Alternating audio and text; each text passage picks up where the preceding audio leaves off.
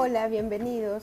Atrévete a reinventarte para liderizar grupos altamente productivos en esta nueva modalidad de teletrabajo, utilizando herramientas tecnológicas novedosas, reflexiones y consejos expresados de una manera sencilla con prácticas del día a día. Soy Elixe Sánchez y este podcast nace con la finalidad de compartir nuestras experiencias y conocimientos.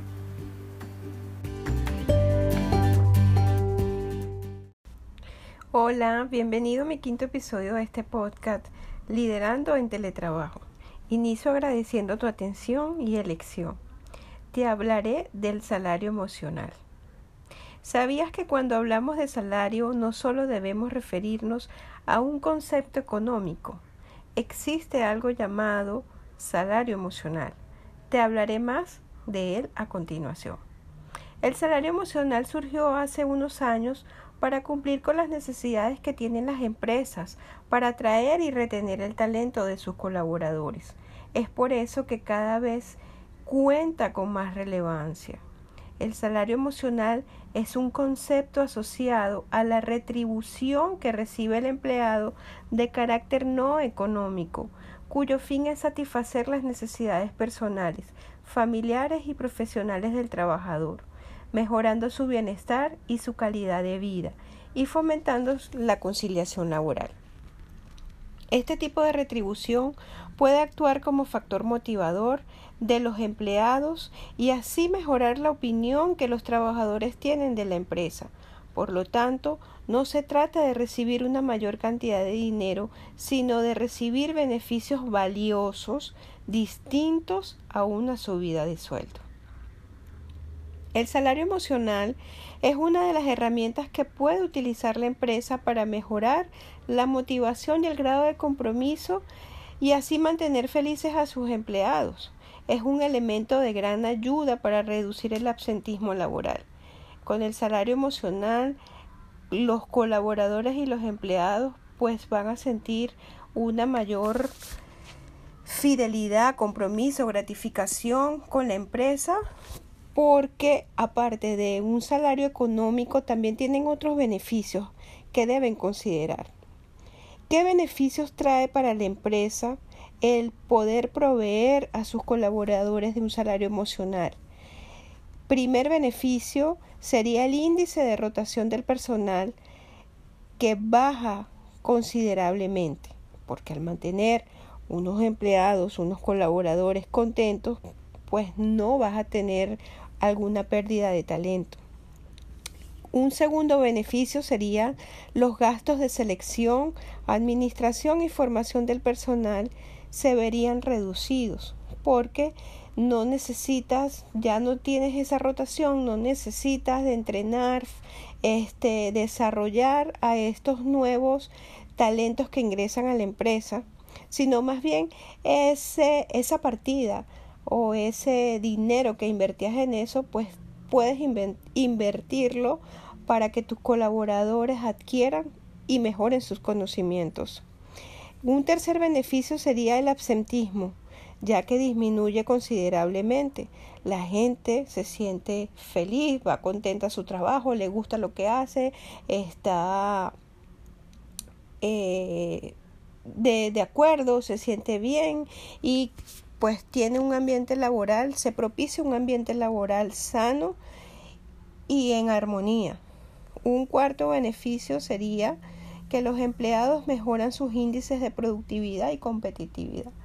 Evidentemente es, es así, los, los empleados, colaboradores motivados y felices, pues vamos a ser o somos más productivos manteniendo esta energía.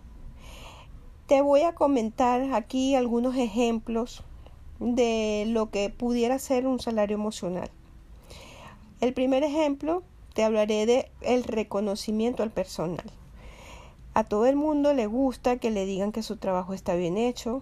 Esto puede aumentar la motivación, además de que por parte de la empresa esta, esta, esta acción es tan sencilla como gratuita. Tú puedes reunir a tu personal, eh, darle el felicitaciones, eh, reconocer en público dentro del equipo de trabajo, pudiera ser hasta dentro de la organización, reconocer el trabajo mediante un correo, una tarjeta, eh, si la empresa tiene intranet o tienen periódicos internos, boletines internos donde tú puedas, así como es estas empresas que pueden colocar en su cartelera el empleado del mes. Hay muchas maneras en que tú puedas reconocer a tus colaboradores de que lo está haciendo bien. Eso los va a motivar. A, a todos nos gusta que nos den una palmadita en la, en la espalda y nos diga, qué bien, qué chévere, te felicito. Otra manera de, de poder mm, eh, mostrar, ejercer, eh, accionar el salario emocional es el, mediante el teletrabajo, que en estos tiempos vemos que, que está muy, muy eh, en sintonía con todo lo que está sucediendo. Y esta iniciativa es una de las que más positivamente valoran los empleados, ya que les permite mejorar la conciliación laboral y ahorrarse inconvenientes como de traslado, el, el, cansancio que puede generar desde tu casa a la oficina, la cola, la fila, el tranque, eh, vas a trabajar desde la comodidad, desde tu espacio donde tú sientas que te vas a sentir más cómodo y vas a cumplir con tus responsabilidades. Un otro ejemplo de salario emocional sería una flexibilidad horaria, una medida sencilla, sin costo para la empresa y que mejora en gran medida la productividad y la felicidad de los trabajadores no solo es positivo porque fomenta la conciliación laboral, sino que también ayuda a incrementar el nivel de eficacia.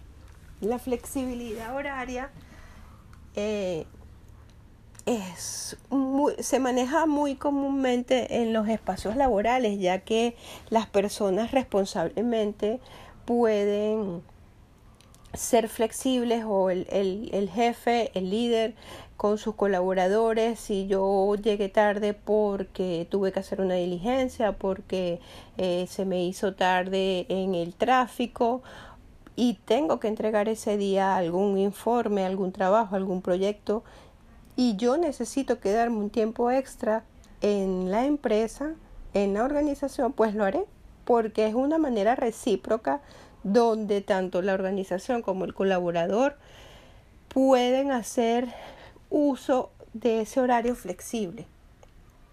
Otro ejemplo de salario, de salario emocional eh, son los días libres, como eh, permitirle al trabajador asistir a eventos importantes para él sin consumir días de sus vacaciones, como su cumpleaños, el cumpleaños de su pareja, de sus hijos si los tiene, el aniversario de, de, la esposa, de su pareja, o sea, estas fechas importantes para cualquier persona, para cualquier ser humano, oye, qué chévere que tu jefe te pueda decir, tienes el día libre, te mereces este día y no te preocupes que no va a ser descontado de tus vacaciones.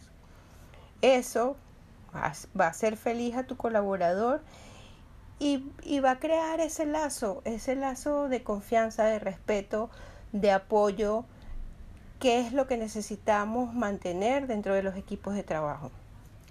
Otro beneficio sería facilidades a la hora de comer. ¿Qué llamo yo con facilidades a la hora de comer? Ofrecer una sala, un ambiente donde puedan conservar y calentar los alimentos y comer tranquilamente. Es algo muy valorado por el trabajador. Disponer de una máquina de agua, de café si se puede, de snack es un valor añadido que seguro gustará a los empleados y podrán hacer break sin tener que salir o esperar en su turno de descanso. Es importante tener un sitio donde tú puedas hacer tus comidas o, o, tus break. Siempre es necesario tomarse un alto en la mañana, en la tarde y no estar en, en el escritorio comiendo. Es, o sea, es desagradable, el mal olor en el ambiente, o sea, no hay como tener un espacio que tenga las herramientas, los instrumentos necesarios para que puedas tener un lunch, un almuerzo grato y agradable y compartirlo con tus compañeros. Contar con un lugar de trabajo agradable sería otro tipo de salario emocional. Si el espacio lo permite, contar con una zona donde los empleados puedan tomarse un descanso, este, contar con una buena luz, presencia de plantas, puede ayudar a que ellos se sientan más cómodos. Incluso hay empresas donde tienen un espacio de, de distracción, digamos, pueden tener hasta mesas de, de ping-pong, mesas de juego, donde la gente pueda estar, compartir 15 minutos, 20 minutos fuera de su horario, dentro de su horario. Obviamente estos, estos espacios de tiempo regulados y la gente pues en un momento de embotamiento donde necesita tomar oxígeno, respirar para poder continuar con sus labores, esto lo va a ayudar enormemente. Cuando se menciona la palabra salario, es habitual que a todos se nos venga a la cabeza el concepto económico y pensemos únicamente en el dinero que una persona puede recibir por realizar su trabajo. Pero hay que saber que esto no es lo único.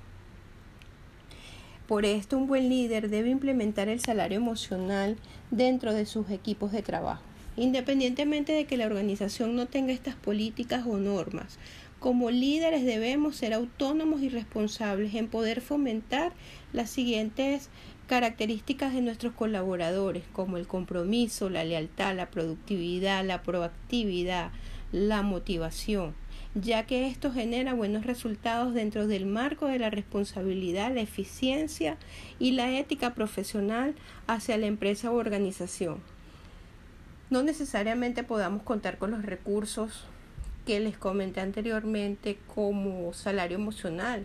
Tal vez como líder yo no puedo proveer de una mesa de, de, ping-pong, tal vez no puedo proveer dentro de la organización ese espacio eh, de comida o para, para poder compartir con los otros colaboradores, pero sí puedo proveerle a mis colaboradores un horario flexible, eh, poderles dar un día sin poder, sin descontárselos de sus vacaciones para que puedan celebrar, compartir, festejar con su familia o sus amistades.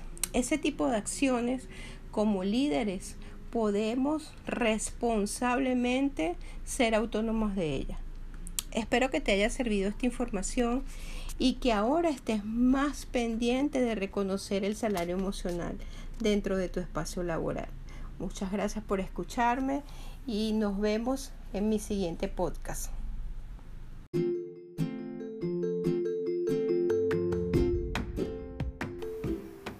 Compartir este podcast con tu gente querida y seguirme por Instagram, arroba liderando.teletrabajo.